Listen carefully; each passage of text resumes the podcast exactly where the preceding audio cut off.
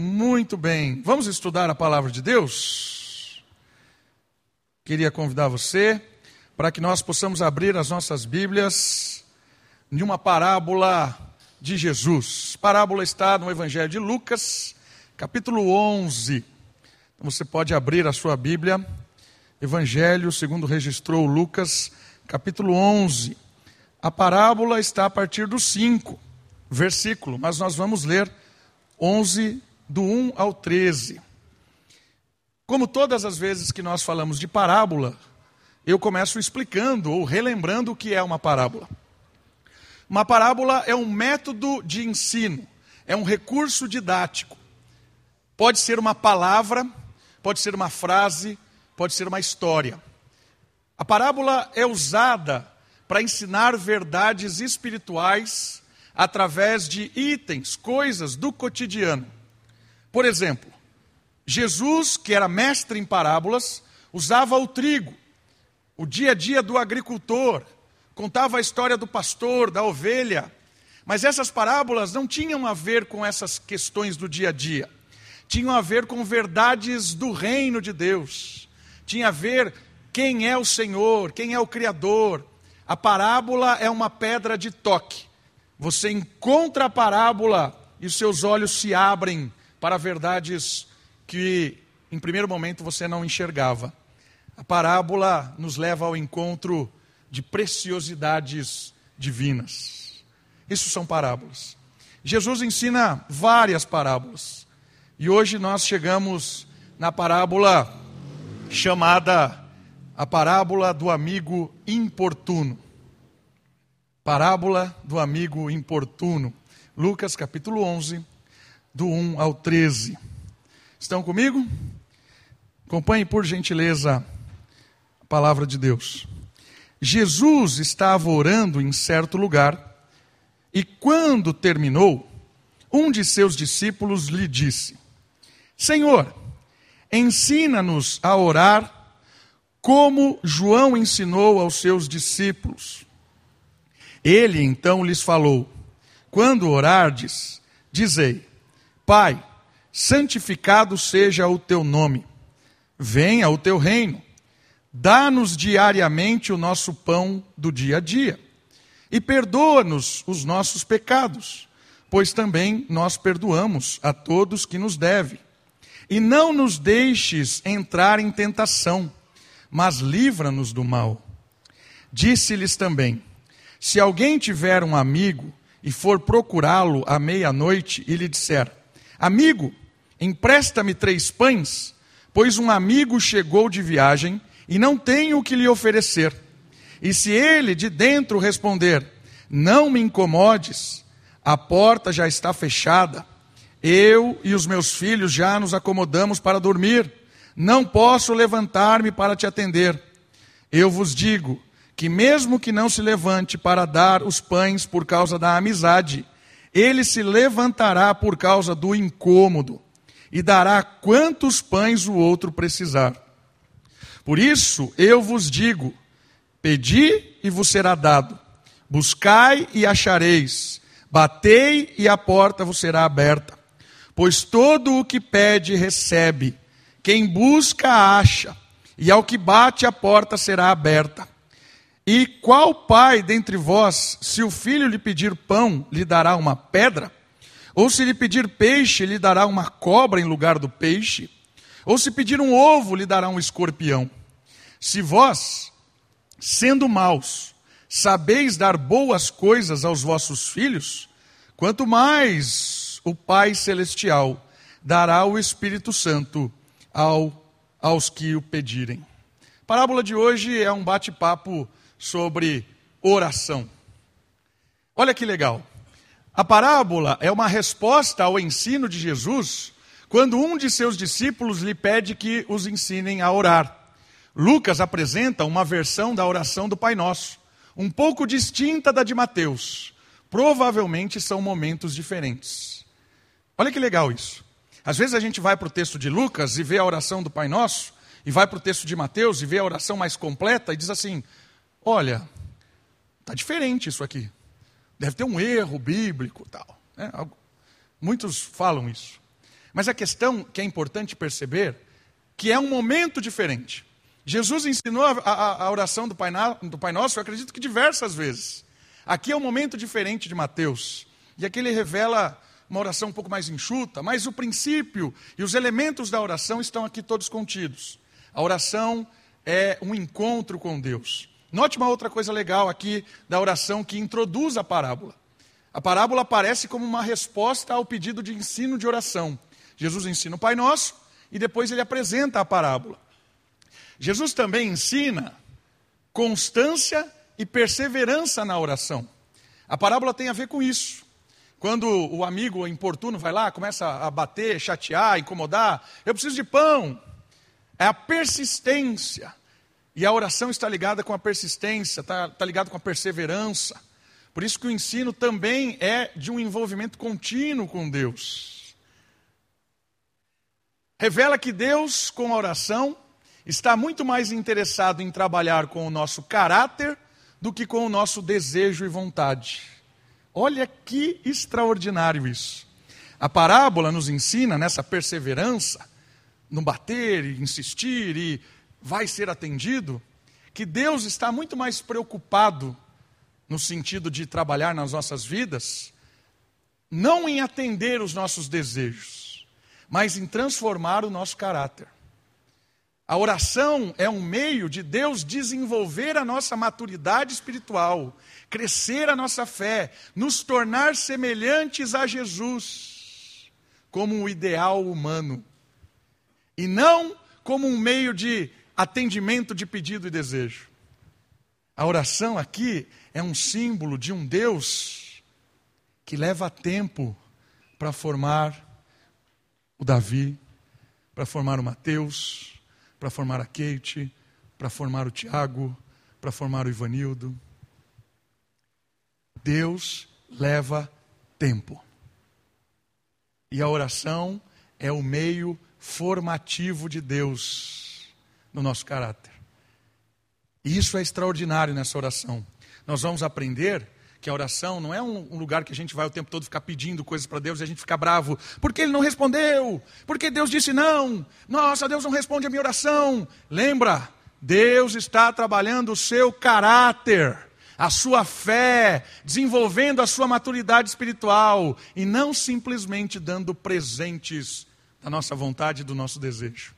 Esse é um ensinamento extraordinário dessa parábola. Por isso nós vamos aprender com ela. E a primeira aparição da parábola, na verdade, antes da parábola, é o Pai Nosso. Nós lemos o Pai Nosso. É muito interessante perceber que a oração, mesmo sendo particular, né, ensina a me, me ensina a orar. Ela é plural, pois todos os seus pronomes aparecem no coletivo e não no indivíduo, no individual. Você percebeu já isso no Pai Nosso? Pai nosso que estás no céu, santificado seja o teu nome, venha a nós o vosso reino, seja feita a vossa vontade, perdoa os nossos pecados, nos livra, é plural. Mesmo você orando individual, é uma oração coletiva. A oração que nos ensina a fraternidade, nos ensina a ideia da amizade que está envolvido na parábola. A parábola dos três amigos. A oração que precede a amizade é uma oração coletiva.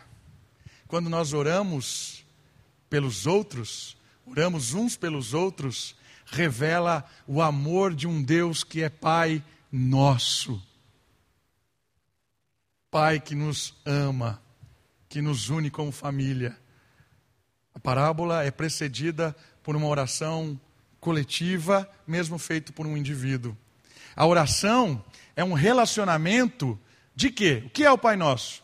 Reconhecimento de quem é Deus, santificado seja o teu nome. O que isso significa? Que Deus é santo, é justo. O nome de Deus representa o próprio Deus. Um Deus santo, justo. Um Deus de glória, de harmonia, de beleza. Santificado seja o teu nome. Eu sei quem o Senhor é. É uma oração de missão. Por que de missão? venha o teu reino. Ou seja, quando eu reconheço quem é Deus, eu quero que esse Deus reine sobre todos os lugares em que eu passo. Por isso eu oro, Senhor, que o teu reino venha sobre mim. É a minha missão, expandir o reino, testemunhar do evangelho, mostrar, mostrar do amor de Deus em palavras e ações. É uma missão que reconhece Deus, que entende a missão, é uma oração que fala de dependência. O pão nosso de cada dia nos dai hoje. Eu confio. Obrigado pelo sustento diário.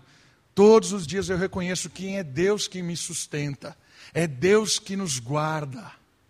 É uma oração que fala sobre graça, perdoa os nossos pecados, assim como nós perdoamos a quem nos deve. Receba um perdão imerecido e perdoo muitas vezes quem não merece. Perdão não é uma questão só de merecimento, perdão é uma questão de que eu não mereci ser perdoado, por isso eu perdoo. Porque com o grande amor que Deus me perdoou, me reconciliou com Ele, pelo poder do Espírito eu posso também perdoar. Fantástica a oração do Pai Nosso. Ensinamentos profundos. E aí vem a parábola. A parábola que fala dos amigos. Os amigos nossos. E o primeiro amigo que aparece na parábola, vinculando a ideia da oração, é o amigo visitante. Cansado à noite, provavelmente porque ele escolheu viajar à noite, por causa do sol. Cansado, chega no meio da noite, na madrugada, pede abrigo. E o mais interessante, ele é recebido. A hospitalidade oriental surpreende. De madrugada o cara chega, pede abrigo e é recebido. Temos o primeiro amigo visitante, que é recebido na casa do amigo que é importuno. Por que o amigo importuno? Porque ele não tinha alimento para oferecer. Apesar dele ter aberto a sua casa, hospedado, ele não tinha comida. Não tinha pãozinho. Ele precisava de pelo menos três pães. Três pães. Resolveria o seu problema. Não tem vendinha, né? não tem é, padaria 24 horas. Não tem como ir lá buscar. Precisava importunar alguém. E aí o ciclo da hospitalidade aparece de novo. Porque ele vai até a casa de um outro amigo. Isso é legal da parábola também de perceber que reflete a oração. A oração é a comunhão, é a unidade, é o relacionamento. E essa ideia da hospitalidade mostra isso. O quanto eu estou atento para servir, o quanto eu estou disposto a abrir a minha casa, escutar os problemas dos outros, receber, dar tempo, às vezes tempo que eu nem tenho de madrugada. O amigo importuno é aquele que levantou porque viu a necessidade de atender e servir alguém que estava precisando dentro da sua casa. E aí nós temos o último amigo. O último amigo é o amigo que foi importunado e que estava com má vontade. Né? Já estou aqui acomodado, vou sair daqui, vou acordar. Não queria ser importunado. É legal essa palavra importunado. O que significa isso? Significa que o que estava importunando, ele não tinha vergonha de cumprir o que achou necessário. Importunar é ser sem vergonha, essa é a ideia. Mas vai ser um constrangimento e meia-noite na casa do cara. Não me importa. Vou lá porque eu entendo a necessidade de pegar esses pães e servir aqui. E ele começou a importunar. E ele foi atendido porque ele foi cara de pau. É isso que o texto disse. Ele não está te atendendo porque ele era seu amigo. Ele está te atendendo porque você encheu a paciência dele. De tanto, cara, imagina, o cara está gritando lá: Ei, preciso de pão! Aí o cara, ai, que o meu vizinho vai pensar, cara chato. É melhor eu ir lá, vou acordar todo mundo aqui, mas tá bom, vamos lá, vamos lá. Ele responde o pedido do cara, do amigo, porque estava constrangido.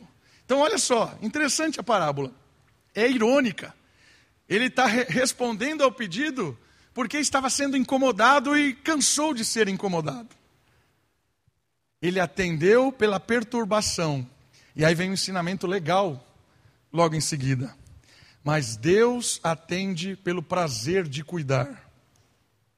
Isso é legal demais, porque Jesus fala no finalzinho: se vós, sendo maus, versículo 13, sabeis dar boas coisas aos vossos filhos, Ou seja, mesmo você lá, querendo ficar quieto, tranquilo, está respondendo não porque era amizade ali, você está respondendo porque o cara está importunando. Se você ainda é mal, né, acomodado e, e talvez não quer ser gentil, se você mesmo assim consegue atender o outro que está te importunando, quanto mais Deus, que é bom, Deus responde o pedido não porque ele está incomodado. Ah, não aguento mais a oração do Davi, tanto tempo pedindo por isso. Ah, quer saber? Eu vou atender o Davi porque ele já me cansou. Não é assim que Deus faz. A parábola revela para nós que Deus está trabalhando no nosso caráter, na nossa formação espiritual, e Ele tem prazer em cuidar de nós. Quando nós perseveramos, quando nós estamos lá importunando Deus, entre aspas, Deus tem prazer em formar o caráter dele, Cristo em nós. Viu a diferença extraordinária? Ele é bom, ele quer se relacionar com você, ele quer te atender, ele quer. Mas não se esqueça de uma coisa: Deus está trabalhando no seu caráter e não nos seus desejos. Por isso, muitas vezes, quando a gente precisa de sombra, já disse isso para vocês, Deus não dá uma árvore, Deus dá uma semente. Uma semente, mas eu preciso de sombra, que calor! Plante, regue, cuide. No tempo certo, na hora certa, vai ter sombra. Deus forma caráter. O diabo forma desejo. Quer sombra? Quer com brilhinho, com fruta, com o quê? É agora. É o que ele disse para Jesus. Para que morrer? Ajoelha, me adora, e eu te dou todos os reinos que eu usurpei. Jogo rápido. Porque o diabo atende desejos, Deus atende caráter. Por isso, se você está orando há 200 anos, saiba de uma coisa: a sua perseverança está forjando uma maturidade espiritual em você para abençoar pessoas se a sua dificuldade, a sua problemática, se essa situação que você está vivendo e está orando por ela há anos, persevere, porque se ela está com você, Deus ainda tem um propósito. Deus ainda tem o que trabalhar no seu coração, na sua mente, na sua dependência, na sua confiança. Abra a mão e entrega. Persevera, insiste, bate, mas não se esqueça maturidade que Deus quer e não simplesmente satisfazer os nossos desejos. A parábola revela que Deus quer trabalhar conosco. Deus quer responder às nossas orações, mas Deus quer que você cresça. Porque às vezes, durante anos, a gente ora por uma coisa, e depois os anos vão passando, nós estávamos num nível espiritual aqui. Quando eu comecei a pedir por algo, mas de repente os anos foram se passando, Deus foi trabalhando no meu caráter, na minha espiritualidade, e eu fui subindo. Coisas que eu não via ali embaixo, eu passei a ver. E aí eu falo assim: poxa, eu vou dar uma ajeitada na minha oração, continuar perseverando, mas vou continuar orando. E de repente Deus me leva um pouco mais alto espiritualmente, cresci um pouco mais. E aí eu falo assim: Deus já me respondeu há muito tempo. Eu apenas não enxergava. Eu apenas não entendia, não compreendia. Mas agora os meus olhos veem. Crescimento espiritual, relacionamento com Deus, muda a visão que temos do mundo. Compreendemos coisas. E às vezes Deus demora anos. Quando Deus chamou Abraão, chamou Abraão, eu vou te dar um filho. Benção. Dez anos passaram. Cadê o filho? Dez anos. Vinte e cinco anos passaram. Ele até tentou dar um jeito. 25 anos, Deus falou: Eu vou fazer. Mas depois de 25 anos, ele olhava para Sara e falava: Como é que nós vamos ter um filho agora? Já é embagaçado, agora então? 25 anos? Agora não vai rolar. 25 anos, Deus trabalhando caráter de Abraão. Porque ele duvidou. Talvez deu um jeitinho e aceitou a ideia de, de Sara. Pega aqui Agar, minha, minha serva. Deu um jeitinho, resolveu. Ah, agora nós temos um filho. Mas Deus deu uma outra oportunidade. 25 anos depois ele viu. E sabe como Deus provou que a fé dele agora, ele é o pai da fé? Autoridade espiritual, o homem que recebe esse título, pai da fé, quando Deus fala para ele assim: pega o filho Isaac, que eu te dei, e mata ele. Aí ele foi lá perguntar para Sara: o que, que nós vamos fazer? Não, porque a Sara já tinha falado para ele fazer besteira. Né? Ficou quieto, nem vou falar com a minha mulher dessa história doida aqui porque eu creio em Deus. E o livro de Hebreus diz assim: ele tinha tanta certeza que Deus era suficiente, que se ele matasse Isaac, Deus o ressuscitaria. Pega lá, Isaac está caminhando três dias, três dias, três dias, caminhando com esse cara para o Monte Moriá. Bota lá o menino, cadê o sacrifício? Deus vai prover o sacrifício. E aí pega lá o cutelo e o anjo trava a mão dele, porque ele tinha dado para matar. Aí Deus fala: Agora eu sei que cumpri a promessa que fiz para você. Um homem, pai de uma nação. Uma vida de oração, de relacionamento de intimidade. Se você está esperando Deus responder a sua oração em três passos, sete semanas, campanha da semana vitoriosa, campanha para 2022 para a colheita, fuja dessas bobagens. Deus não quer campanha para te dar porcaria nenhuma. Deus quer a sua vida. Porque a sua vida é que vai para a eternidade. É a única coisa que vai para a eternidade é o seu caráter.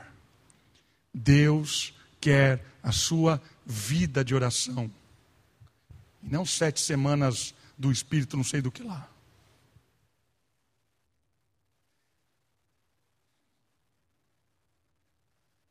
Alguns ensinamentos sobre a parábola. Sobre a perseverança, especificamente. Olha só. Os verbos que aparecem ali são contínuos. Que verbos são contínuos? Olha lá comigo no texto. Logo depois da parábola. Pedi, ou continue pedindo, buscai, batei, continuidade, perseverança. Busca, bate, pede. Revelam a importância de continuar em relacionamento com Deus. Perseverança.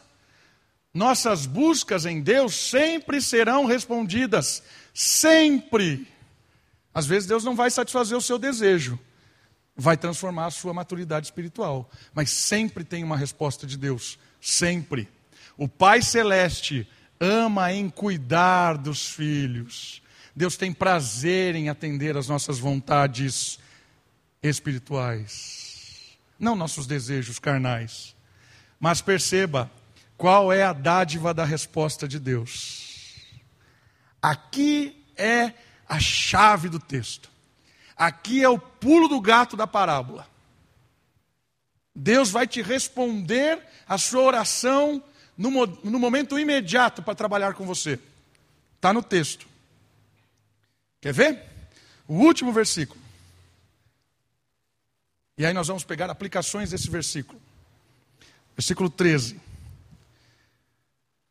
Se vocês, sendo maus, sabeis dar coisas boas aos vossos filhos, quanto mais o Pai Celestial dará o quê? O que, que é o Espírito Santo? Coisas boas do texto. Substitui coisas boas pelo Espírito Santo. Aos que pedirem. A chave do texto, o pulo do gato é o seguinte: peça pelo Espírito. Por que peça pelo Espírito? Porque é o Espírito que vai nos transformar, vai nos elevar espiritualmente. O Espírito é quem vai forjar Cristo em nós. Quando a nossa oração for em busca do Espírito, esse encontro vai acontecer de forma extraordinária. E a partir desse pedir do Espírito, a nossa vida começa a ser transformada. Olha só que interessante. Tempo, caminhada, não compreensão da vida gera ansiedade. Nós estamos num mundo cheio de ansiedade. E o Espírito é a resposta de Deus para a nossa caminhada, que muitas vezes é ansiosa.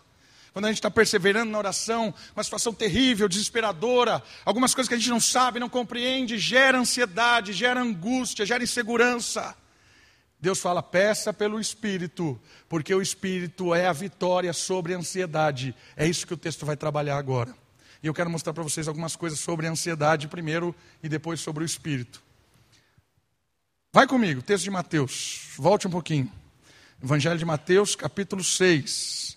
Primeiro Evangelho do Novo Testamento, capítulo 6, versículo 25 e versículo 34. Evangelho segundo Mateus, capítulo 6, 25 e 34. Diz assim a palavra de Deus: Por isso vos digo, não fiqueis ansiosos quanto à vossa vida. Não fiquei ansioso quanto à vossa vida, com o que vai comer, com o que vai beber, nem quanto ao vosso corpo, ou seja, com a sua própria vida. Não fique ansioso, nem com o que vai vestir. Não é a vida mais do que o alimento e o corpo mais do que o vestiário? Vestuário? Deus sabe. Olha o último agora. 34. Não vos inquieteis, não andeis angustiados, terríveis, com medo, por causa do dia de amanhã, que traz insegurança. Porque o dia de amanhã terá as suas próprias preocupações. Basta.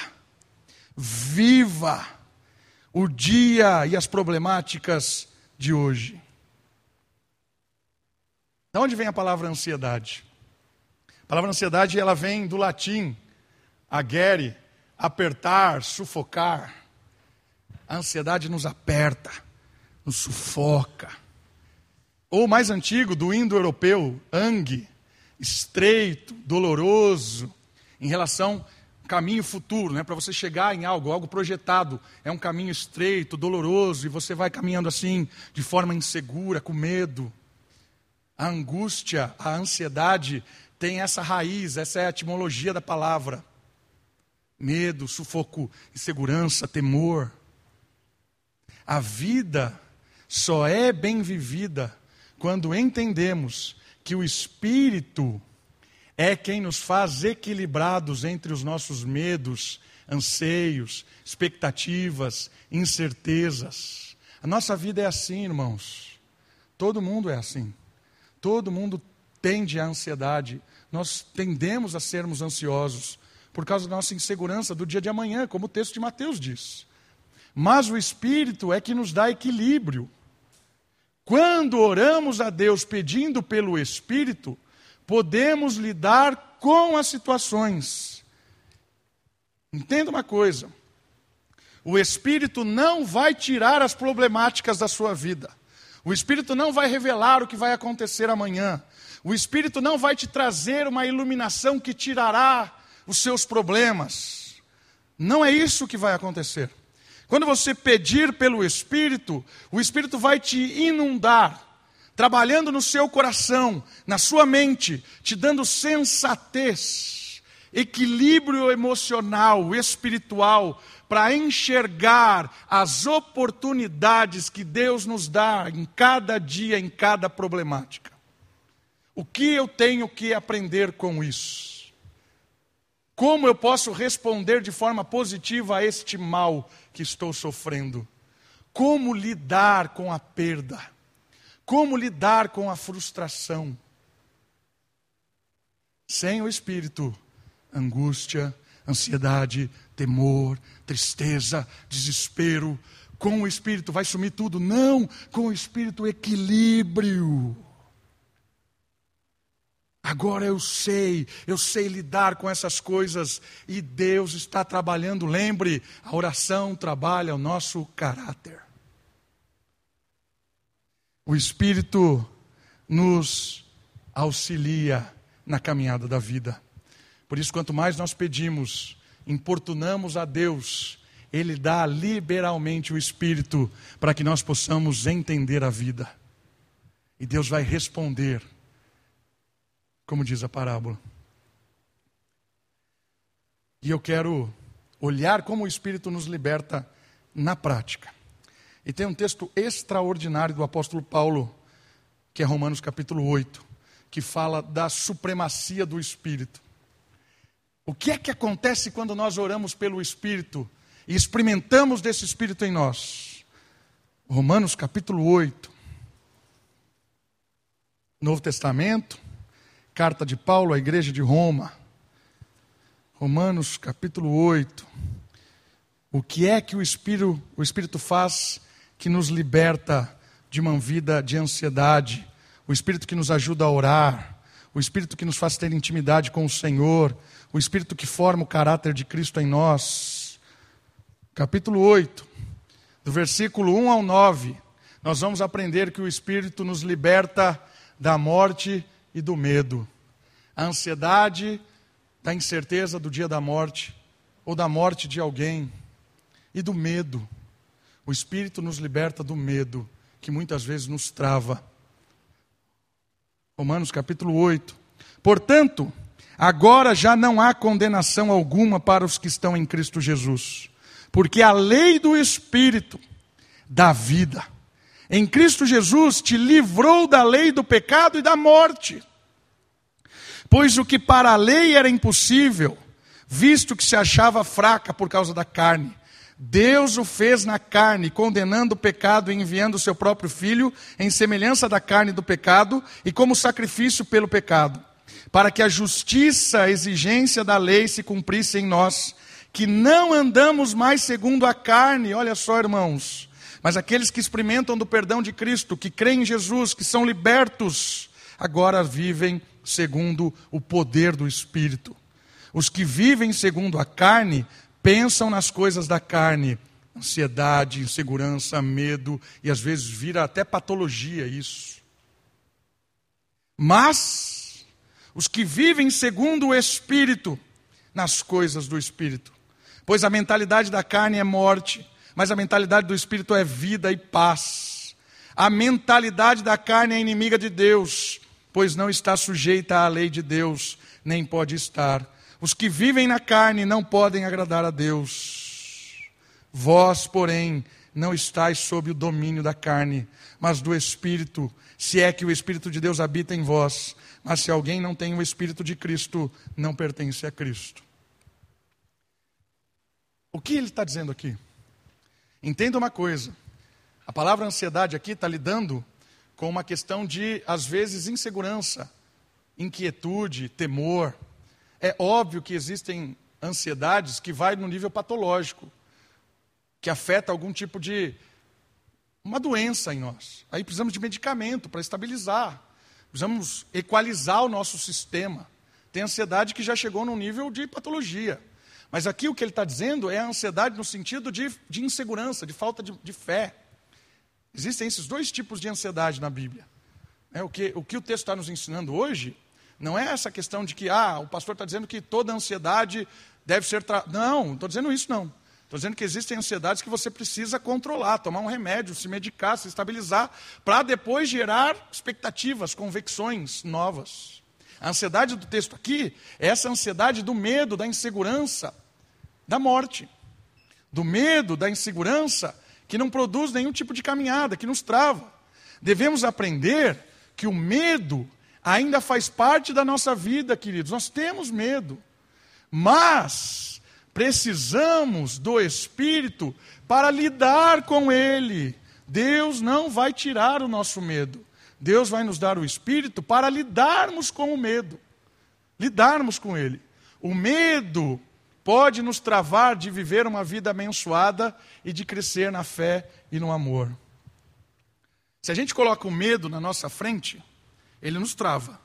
Porque eu tenho medo de ir para algum lugar, tenho medo de deixar a minha filha ir para algum outro lugar, tenho medo de fazer tal coisa, eu fico travado, fico com medo, inseguro, fico aqui. Mas se eu coloco o medo atrás de mim, ele me impulsiona.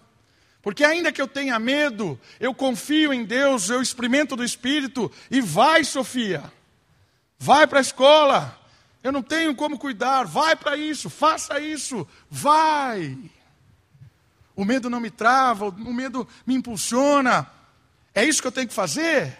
Tenho que lidar com esse problema? Tenho que enfrentar isso? Se eu coloco o medo aqui, eu fujo. Mas se eu coloco o medo atrás e confio no Espírito, vamos lá, vamos lidar com isso, vamos conversar sobre isso. Mas você pode morrer. O que é a morte? A morte, o máximo que a morte pode fazer com você é lhe entregar nos braços de Jesus. O máximo que a morte pode fazer com você é lhe entregar no braço de Jesus. Então você está com medo do quê?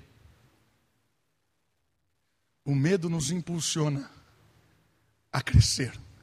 Mas se o medo vai na frente, o medo nos trava. Como lidamos com isso? O Espírito. O Espírito de Deus cria convicções. O Espírito de Deus faz nos confiar. O Espírito de Deus faz ir para frente, saber que Ele está lidando com aquilo. Todo mundo tem medo, irmãos. Todo mundo. E o medo às vezes é sensato. O medo nos faz ser prudente.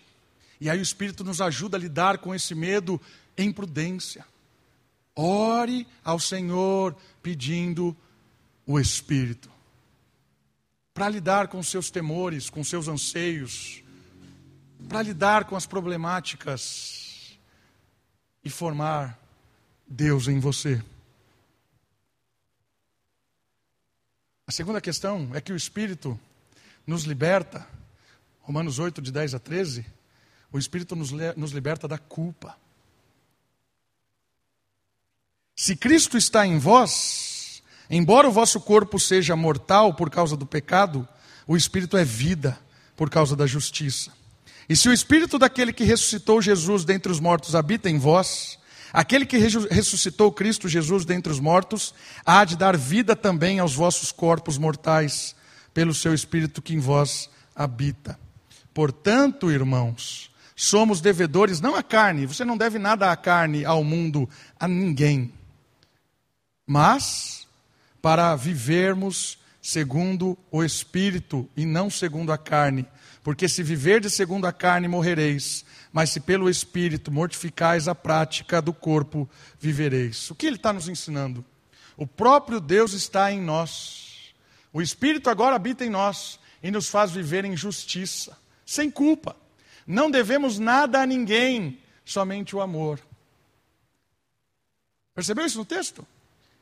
Se você pede pelo Espírito, o Espírito traz perdão. Não importa o que você fez, não importa as suas escolhas, você está perdoado. Nova criação, as coisas velhas ficaram para trás e tudo se fez novo. Não interessa como você chegou aqui essa noite, interessa que o Espírito pode fazer você ir embora diferente. Somos livres, inclusive, das culpas das nossas escolhas erradas, mesmo que ainda lidamos com elas. Tem coisa que a gente escolhe, irmãos, que a gente leva para a vida inteira. Escolhemos coisas erradas e carregamos consequências delas. Se Deus deixou consequência, o Espírito faz você lidar com elas. Não mais de cabeça baixa, mas agora de cabeça levantada, perdoado, dizendo: realmente eu fiz isso. Esse era meu, era eu mesmo, era eu, esse aí mesmo. Essa porcaria era eu, só um pouquinho mais ajustado agora. Mas graças a Deus, O Espírito me perdoou, me libertou, me transformou. Não carrego mais fardo, não carrego mais culpa, não carrego mais peso das minhas escolhas erradas. Às vezes, nós carregamos um fardo que não é mais nosso. Carregamos fardos. E às vezes o mundo quer colocar fardo em nós. Culpa sua. O que eu estou sofrendo hoje foi você que fez isso. Olha isso. Ah, agora quer dar uma de santinho na igreja.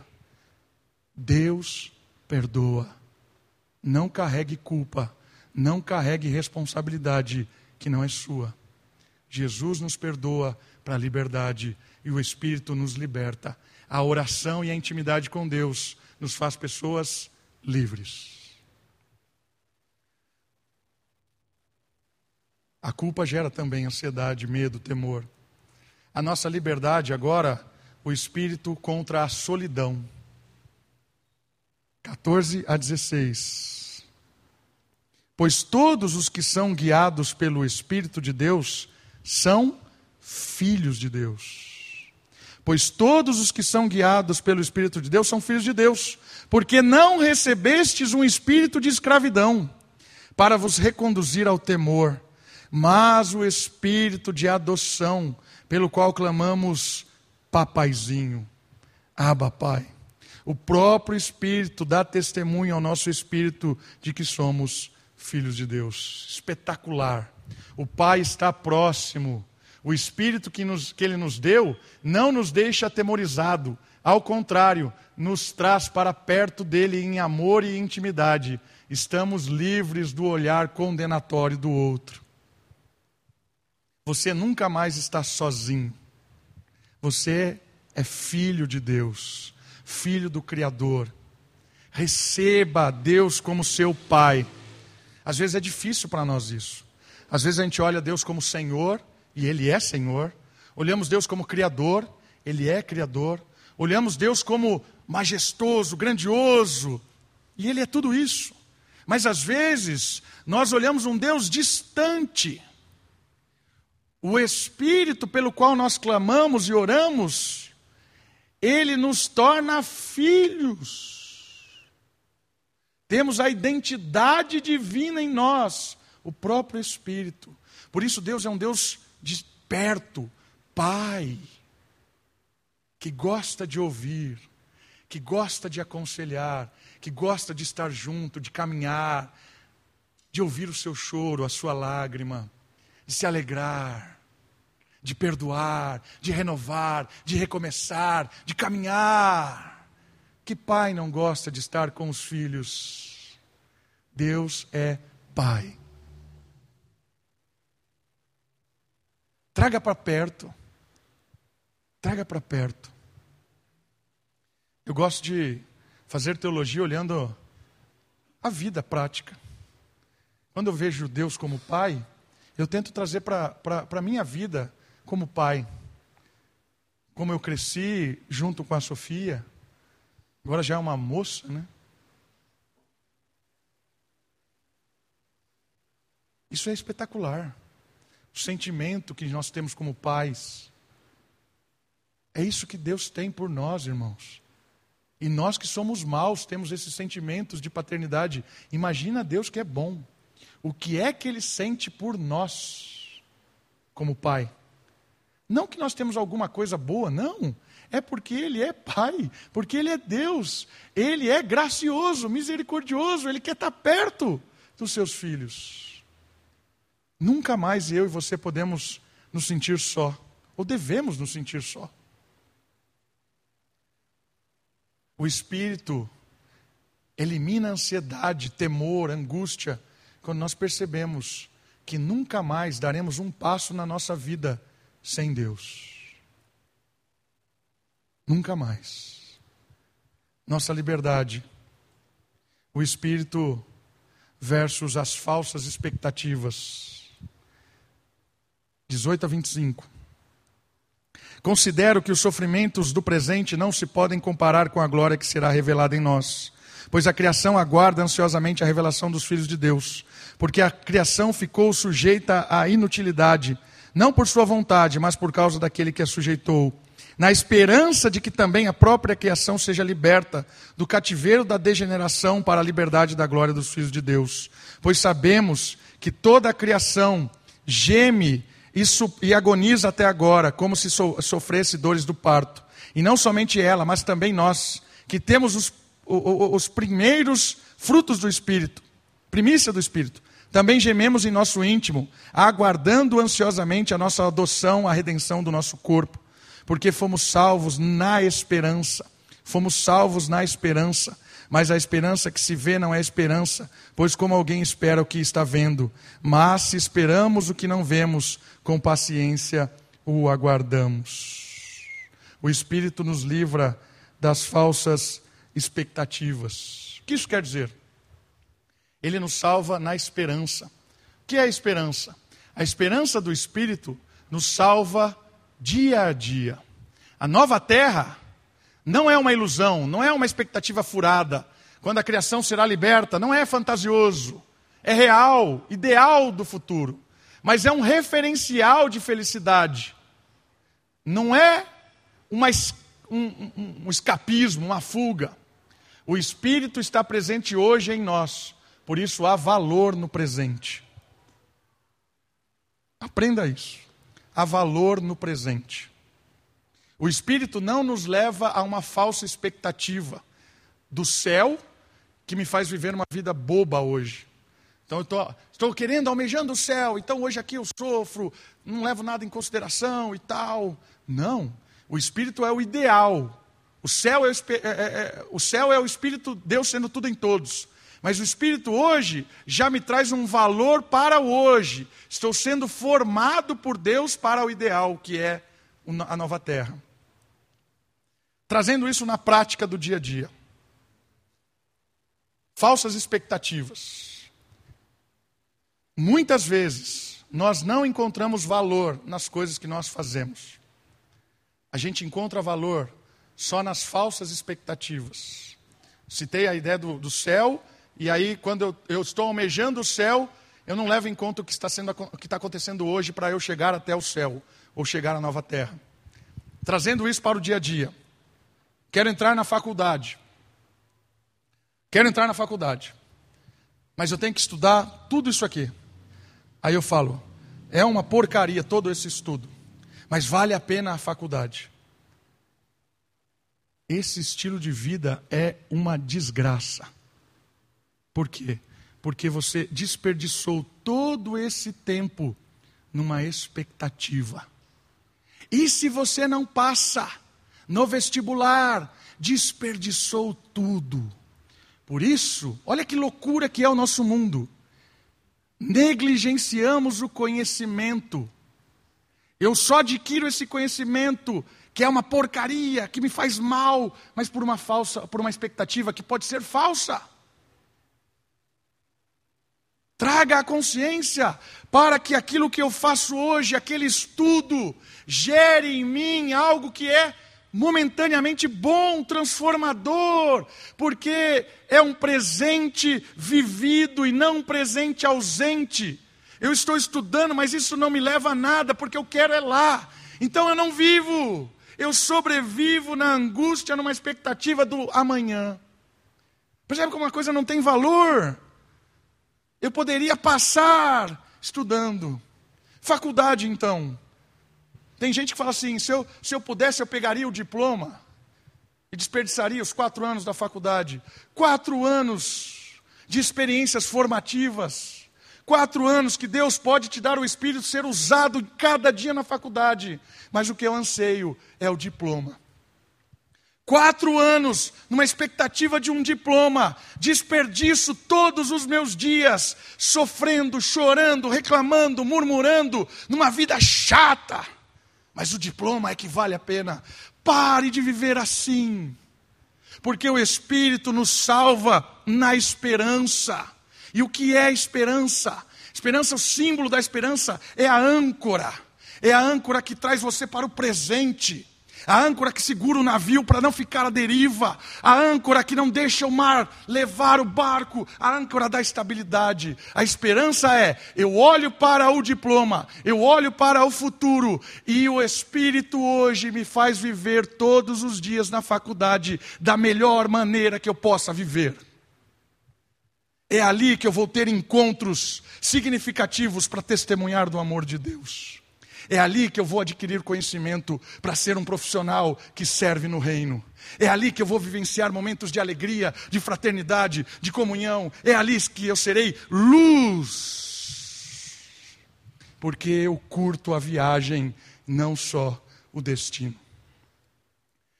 E quando eu chegar no destino, eu estou preparado para o destino. Cinco anos, seis anos numa faculdade de medicina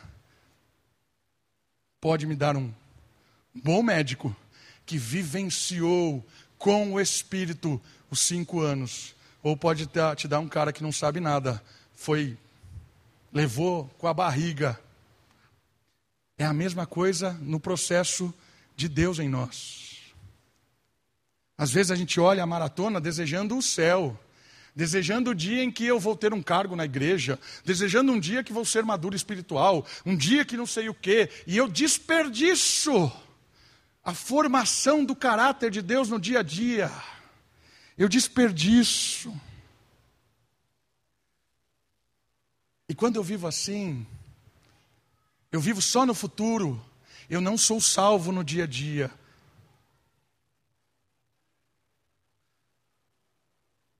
Um jornal americano, no dia 12 de janeiro de 2007, 7h50 da manhã, no metrô de Nova York.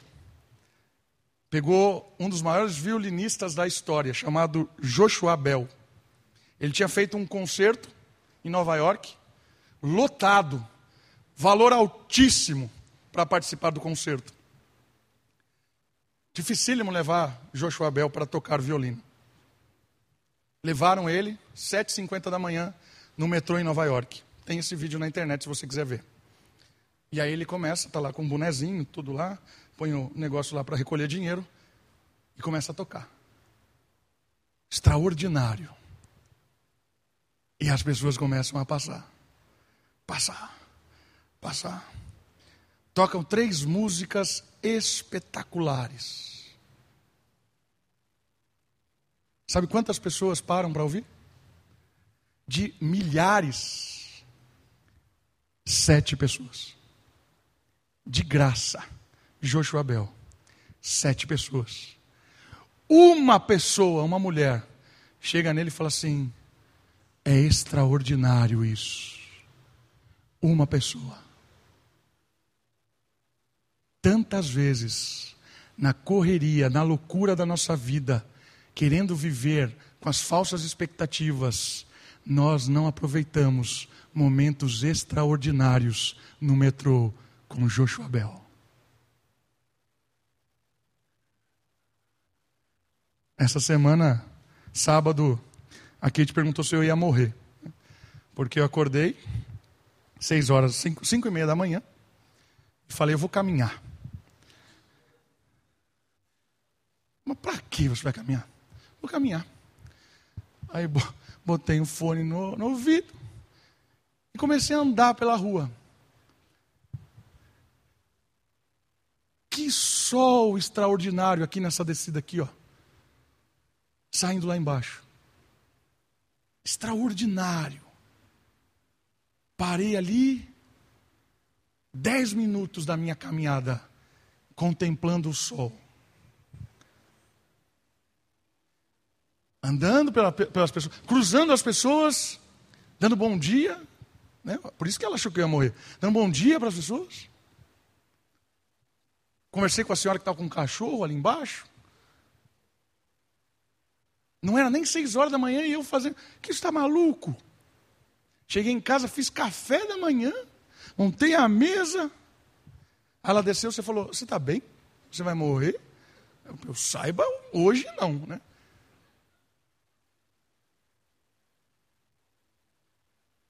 Foi extraordinário. Qual era o objetivo? Nenhum. Eu não tinha expectativa nenhuma de caminhar. Falei, vou curtir amanhã, vou andar por aí. Viver minuto após minuto. Bênção. Irmãos, às vezes falsas expectativas. O Espírito nos salva no dia a dia. É no dia a dia que Ele dá valor nas coisas em nós, que dá aprendizado, crescimento, encontros. É no dia a dia que é formado o caráter de Cristo. Por isso, celebre as vitórias, celebre as conquistas, não vive na expectativa de um diploma, de um cargo, de um carro, de uma casa. Viva, celebre as pequenas conquistas do dia a dia, porque a Bíblia diz que o Espírito nos salva na esperança, no dia a dia. Celebre quando a criança andou, deu o primeiro passo, quando aprendeu a escrever, quando formou no pré-1, pré-2, pré-3, pré-4, pré-5. Celebre todos os dias. Isso é um chute na ansiedade, um chute na angústia, um chute na insegurança, porque eu entendi que o Espírito me faz vivenciar o novo céu e a nova terra em cada sorriso que eu encontro, em cada toque, em cada cachorro, em cada sol, em cada momento. É uma oportunidade de ser generoso, de ser amoroso, de ser perdoador, de ser ensinado. É o Espírito nos salvando dia a dia. E por último, a nossa liberdade do Espírito que vence as nossas frustrações. Versículo 26 e 28. Do mesmo modo, o Espírito nos socorre na fraqueza, pois não sabemos como devemos orar. Não sabemos, somos fracos. Mas o próprio Espírito, por isso ore pelo Espírito, intercede por nós com gemidos que não se expressam com palavras. E aquele que sonda os corações sabe qual é a intenção do Espírito. Ele intercede pelos santos segundo a vontade de Deus.